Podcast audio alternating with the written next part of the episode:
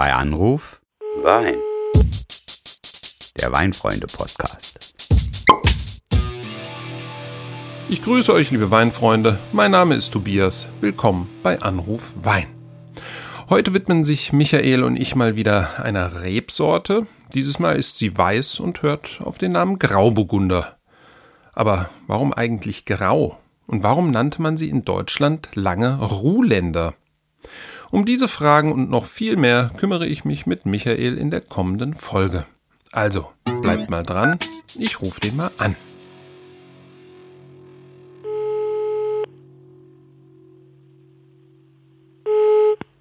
Hallo Tobias, pünktlich wie immer, wenn es um Wein geht. Mhm. Da kann man sich drauf verlassen. Hör mal, ich habe heute eine ganz besondere Rolle für dich vorgesehen. Mit einem schönen neuen Titel. Du bist jetzt für uns heute die graue Burgunder-Eminenz. Gefällt dir das? Denn Grauburgunder heißt heute unser Thema. Erst war ich dein rosaroter Panther, jetzt bin ich also die graue Eminenz. Okay, alles klar. Bald habe ich wahrscheinlich mehr Namen als Grauburgunder. Gib mir Mühe. Denn der hat ja immerhin 150 oder mehr Synonyme. Unter anderem Pinot Grigio oder Pinot Gris ist die gleiche Rebsorte. Aber es ist wirklich gut, dass wir uns dem Thema widmen, denn der deutsche Grauburgunder liegt hierzulande absolut im Trend und in vielen Weinkellern. Wir werden aber auch einen kleinen Ausflug nach Italien machen. Wir werden uns auch die Ursprünge der Rebsorte als Pinot Gris in Frankreich suchen. Denn Pinot Grigio, Pinot Gris, Grauburgunder gehört zu den sogenannten Burgunder-Rebsorten. Das heißt, die Heimat liegt im französischen Burgund. Und äh, ja, der Burgunder-Clan, der ist ja recht groß und auch durchaus namhaft. Ja, das äh, kennen wir ja alle. Und zwar den Pinot Gris, sprich den Grauburgunder, um den es heute geht, den schönen Pinot Blanc, den Weißburgunder und dann auch noch den Pinot Noir, den Spätburgunder, die rote Variante. Äh, weniger bekannt, aber ganz wichtig zum Beispiel beim Champagner ist der Pinot Meunier, der hier zu aller Verwirrung in Deutschland dann Schwarzriesling ja. genannt wird. So viel zu den Burgundersorten. Aber an der Stelle nochmal zu den Burgundersorten zählt doch auch noch der Chardonnay, richtig? Ja, eine gute Frage. Ich muss nur jetzt nochmal so ein bisschen was Wein-Nerd-mäßiges loswerden. Denn der Pinot Gris ist eigentlich nur eine farbliche Mutation von dem roten Pinot Noir. Und Pinot Blanc ist wiederum aus Pinot Gris als Mutation entstanden. Das heißt, das sind eigentlich nur. Sex im Weinberg. Ja, ganz genau. Das sind äh, im Grunde genommen nur sogenannte Spielarten, die eine nahezu identische DNA besitzen. Also das finde ich ganz, ganz interessant. Aber zurück zu deiner Frage. Ja, Chardonnay wird auch als Burgunder-Rebsorte bezeichnet, wie im Übrigen auch der Auxerrois oder so ähnlich. Äh, musst du mir nochmal auf die Sprünge helfen. Wie spricht man das aus? Der Auxerrois, glaube ich dann. Ich, da wäre ich aber auch jetzt äh, überfragt. Ich muss da nochmal eine Muttersprachlerin oder einen Muttersprachler rein. Ja, es wird auf äh, jeden bleiben Fall. Bleiben wir doch einfach mal auf dem Terrain, wo ich mich dann besser auskenne von der Aussprache. ja, genau. Bleiben wir doch erstmal hier bei uns in Deutschland. Genau. Grauburgunder. Du hast es gesagt, ne? Rebsorte, ein ganz, ganz großer Gewinner. Wenn du dir anschaust in den vergangenen Jahren, da gibt es ja immer so schöne Statistiken zu, welche Rebsorte mehr Anbaufläche in Deutschland gewonnen hat, dann war wirklich der Grauburgunder immer dabei. Also im Endeffekt ist es so, dass in den vergangenen 25 Jahren sich die Anbaufläche von Grauburgunder verdreifacht hat. Wow. Ja, in unseren Riesling-Stammlanden bringt der Grauburgunder ordentlich Schub rein. Ja, das ist echt irre. Und gerade wenn man in so Anbaugebiete schaut wie Baden und Pfalz, da steht die Rebsorte jeweils auf dem dritten Platz der meist angebauten Rebsorten. Das ist schon jede Menge. Und natürlich auch im größten deutschen Anbaugebiet Rheinhessen entstehen ganz, ganz viele Grauburgunder, einfach schon allein durch die Größe des Anbaugebiets. Mm, ja, aber ich finde schon, in Baden und in der Pfalz haben die Weine nochmal mehr Tradition und auch eine gewisse größere Bedeutung als in den Anbaugebieten. Und da fällt mir für Baden jetzt ganz spontan der Name des Weinguts Franz Keller im Kaiserstuhl ein. Das ist sicherlich einer der großen Vorreiter und Qualitätsfanatiker, wenn es um die Rebsorte geht. Aber auch Produzenten wie Hiss, Düringer oder die, die Klump Brothers sind in Baden mit Grauburgundern wirklich erfolgreich am Start. Naja, also äh, die Pfalz muss jetzt mit großen Namen auch nicht gerade sparen, weil mhm. ich sage jetzt nochmal Urgestein, Friedrich Becker ne? oder auch genau. die Aufsteiger, Rings, VDP Gut Rings. Äh, alles tolle Namen, alle tolle Tipps, die sind alle dabei. Das gilt auch jetzt für Schroth oder für Klund. Da ist Grauburgunder in der Pfalz einfach auch eine ungeheure Nummer. Aber wir machen ja jetzt immer so ein bisschen Herausforderung. Ich habe noch eine besondere Frage für dich. Und zwar sag uns doch ein paar schöne Worte mal zum Thema Ruhländer. Mhm. Was ist das und woher kommt dieser Begriff? Ja, äh, hervorragende Frage. Denn Ruhländer hat in Deutschland auch eine unwahrscheinliche Tradition. Die liegt aber schon ein bisschen zurück. Denn Ruhländer ist auch ein Synonym für Grauburgunder und bezeichnet Weine mit Restsüße die aus der Rebsorte hergestellt wurden. Früher natürlich unwahrscheinlich beliebt, insbesondere weil man als Winzer vor den Zeiten des Klimawandels unwahrscheinlich stolz war, wenn man mal einen Wein mit ordentlich Mostgewicht, also Stichwort Öxle, hinbekommen hat. Und ja, da wurde dieser Stil sehr gemocht und Ruhländer hat dadurch auch wirklich eine Erfolgsgeschichte hinter sich. Mm, und ich meine, der Name Ruhländer kommt auch von so einem Weinvermehrer oder, oder Wissenschaftler, so wie wir das auch von Müller-Thurgau oder Scheurebe kennen, aber so ganz sicher bin ich mir da nicht oder liege ich richtig? Also du kriegst auf jeden Fall die halbe Punktzahl, denn Na, als äh, kleiner Promille passionierter Historiker muss ich ganz kurz korrigierend einschreiten und zwar, ich nehme dich jetzt mal mit auf so eine kleine Zeitreise. Ne? Wir gehen jetzt mal wirklich, wirklich lange zurück, nämlich über 300 Jahre, mhm. in das Jahr 1711. Und zwar gehen wir nach Speyer. Dort gibt es einen Apotheker. Apotheker verdienen ja immer viel Geld, das weiß er ja. Also der hat ein bisschen Geld übrig und kauft sich einen Weingarten, in dem schon Reben stehen. Und äh, daraus macht er dann einen Wein, da ist er von den Socken. Der haut ihn total um, der ist absolut lieblich, der ist absolut süß, das gefällt ihm total und er sagt, mein Gott, das ist jetzt mein Wein. Er kann aber nicht identifizieren, welche Rebsorte das ist. Jetzt ist der Mann nicht dumm und sagt, na, jetzt braucht die Rebsorte irgendwie einen Namen, erst recht, wenn ich sie dann auch vermehren und verkaufen will. Ja, und dann nimmt er halt einfach seinen eigenen Namen, denn wir reden hier über den Apotheker Johann Seeger Ruhland. Ja. Und seitdem heißt dieser süß geprägte Grauburgunder Ruhländer. Alles klar. Ja, das ist äh, in der Tat eine interessante Anekdote.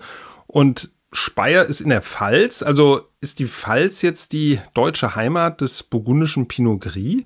Denn ich habe mal irgendwo gelesen, dass die Rebsorte irgendwie über den Umweg Schweiz und Ungarn schon im 14. Jahrhundert in die deutschen Anbaugebiete gekommen ist. Und ja, ich hatte eigentlich immer Baden in Verdacht. Also an, an der Stelle kann ich nur sagen, der ADAC würde dir recht geben. Ne? Also vom Burgund nach Baden oder auch in die Pfalz. Schweiz würde ich dann auch gerade so gelten lassen, aber der Umweg über Ungarn erschließt sich mir auch nicht. Aber wie immer bei diesen Sachen geht es ja manchmal mit ganz komischen Dingen zu, denn, lieber Herr Trinkspecht, es geht jetzt um einen Vogel. Ja, und zwar um den Achtung, das heißt wirklich so, Zilpzalp. Und äh, auch zur Anmerkung noch für alle Profi-Ornithologen mhm. unter uns, Zilpzalp heißt Zilpzalp, weil sein Ruf sich anhört wie Zilpzalp. So, so zumindest mein Buch. Ja, da hat sich jemand einfach gemacht. Ja, aber was hat jetzt das Ganze dann mit dem Grauburgunder zu tun? Ja. Also, es gibt in Baden die Legende, dass dieser Zilpzalp, dieser Vogel kommt, in die Pfalz fliegt, dort alle Trauben frisst, also entführt und sie dann in einer veränderten Form auf dem Boden von Baden hinterlässt. Also salopp formuliert, so ein Scheiß für die Pfalz, die verlieren ihr Privileg und die Badener haben ganz richtig auf den Vogel gesetzt. Also äh, aber so darf ich das jetzt gar nicht sagen, ne? Das hört sich so ein bisschen dreckig an. naja, also als äh, lieber Michael hätte ich jetzt irgendwie eine andere Ausdrucksform von dir erwartet. Aber ich denke, die Hörer werden es dir verzeihen. Hm, aber jetzt mal, ne, wir sprechen die ganze Zeit über deutsche Grauburgunder. Dann sollten wir jetzt auch mal so die Stilistik von einem typischen Grauburgunder beschreiben. Hm. Stilistik, äh, ja, ich würde jetzt mal drei Typen auseinanderhalten wollen. Als allererstes diejenigen, die so eine mineralische Prägung haben, die sie vom Boden halt erben. Wir haben ja jetzt gerade über die Anbaugebiete gesprochen. Das sind sehr klare Grauburgunder, die das auch sehr tough übersetzen. Die sind nicht so von der Frucht geprägt, sehr klar, sehr präzise. Dann gibt es aber auch diejenigen, die eher auf ihre Fruchtaromen setzen, die so ein bisschen gefälliger ausfallen dafür, bei Säure und Frische so manchmal das gewisse Extra vermissen lassen. Dann gibt es aber auch noch meines Erachtens so eine Richtung, da kommt der Grauburgunder sogar ins Holzfass, er fährt eine Holzreife und gewinnt dadurch Balance und Struktur und das sind auch nochmal andere Grauburgunder für mich. Ja, guter Überblick. Ähm, in dem Zusammenhang muss ich jetzt natürlich auch was zu der typischen Aromatik von Grauburgunder erzählen. Mir fällt da am ehesten so grüner Apfel ein, Pfirsich, rohe Mandeln, also so ein bisschen was Nussiges. Ne? Das ist auch relativ typisch.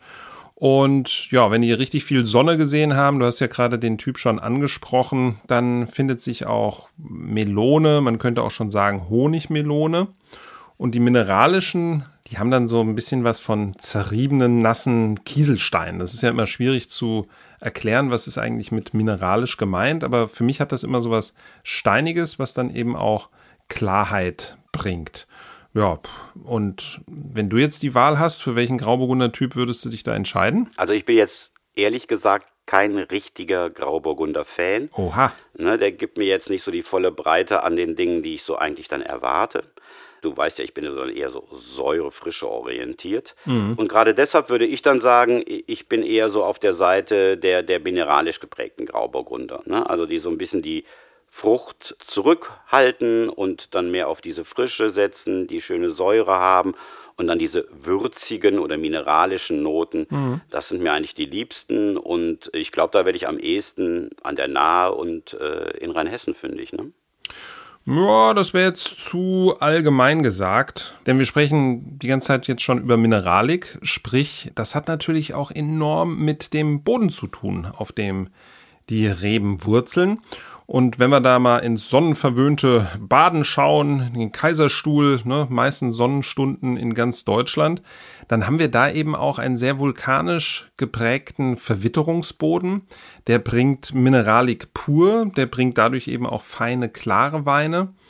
Und zum anderen entscheidet der Winzer ein Stück weit über die Stilistik. Ja, wenn er diesen von dir beschriebenen etwas aromatischeren, säurearmen Grauburgunder haben will, dann lässt er die Trauben halt länger hängen, lässt sie maximal ausreifen.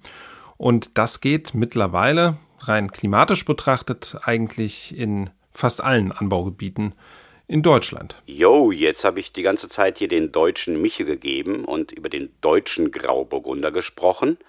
Aber das ist ja nicht so ganz richtig. Wir müssen ja auch erwähnen, dass Grauburgunder in anderen Ländern eine ganz, ganz große Rolle spielt. Ja, allerdings, das kann man so sagen. Denn in Italien ähm, hat Pinot Grigio, so heißt er ja da, die größte Rebfläche dieser Rebsorte weltweit. Ja, also das heißt, äh, wenn es ein Stammgebiet gibt für Grauburgunder, dann ist das Italien, äh, vor allem in Nordostitalien, also Emilia-Romagna, Lombardei und so weiter. Ja, und vielleicht, da Pinot Grigio aus Italien in Deutschland eine lange Zeit populär war, sehr populär war, haben wir uns ja auch ein Stück weit durch die Italiener inspirieren lassen. Aber das weiß ich jetzt ehrlich gesagt nicht. Das ist nur ein bisschen Spekulation, würde auf jeden Fall passen. Und in Frankreich kann man sich auch ganz gut merken, 90 Prozent des gesamten Pinot Gris steht im Elsass. Ja, da ist das eine ganz, ganz wichtige Rebsorte. Da kommen viele Weine auch aus den wirklich renommierten Grand Cru-Lagen im Elsass. Da finden sich echt feine Sachen. Und Achtung, noch eine Geschichte habe ich entdeckt bei der Recherche. In den USA wird mittlerweile mehr Grauburgunder angebaut als in Deutschland. Und das hat mich wirklich gewundert, weil ähm, da kennt man ja eigentlich so die Rebsorte Chardonnay aus Kalifornien. Das ist jedem sonnenklar. Ich glaube, ich hatte noch nie ein Pinot Gris aus den USA im Glas. Du wirst dich wundern, auch in Australien und in Neuseeland ist äh, Pinot Gris oder Grauburgunder eine echte Größe. Aber nochmal zu einem ganz anderen Punkt. Und zwar mhm. erstmal, erstmal danke für den kleinen Überblick hier im Schweinsgalopp, auch wenn wir da jetzt nicht alles irgendwie ähm, abhandeln konnten. Aber geklärt haben wir, glaube ich, bislang immer noch nicht. Wir haben jetzt über die Verwandtschaft und den Sex im Weinberg gesprochen. Aber warum heißt diese Rebsorte denn eigentlich grau? Warum ist es ein grauer Burgunder? Oha, ja, das ist äh, ein sehr, sehr guter Punkt. Das hätten wir jetzt fast vergessen.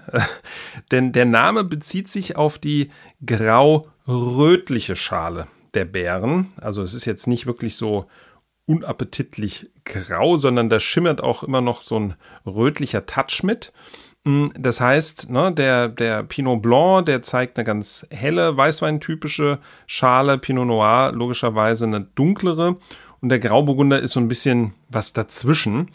Und es gibt sogar Winzer, die machen einen Grauburgunder, der im Most etwas mehr Schalenkontakt bekommen hat, also etwas längere Maischestandzeit.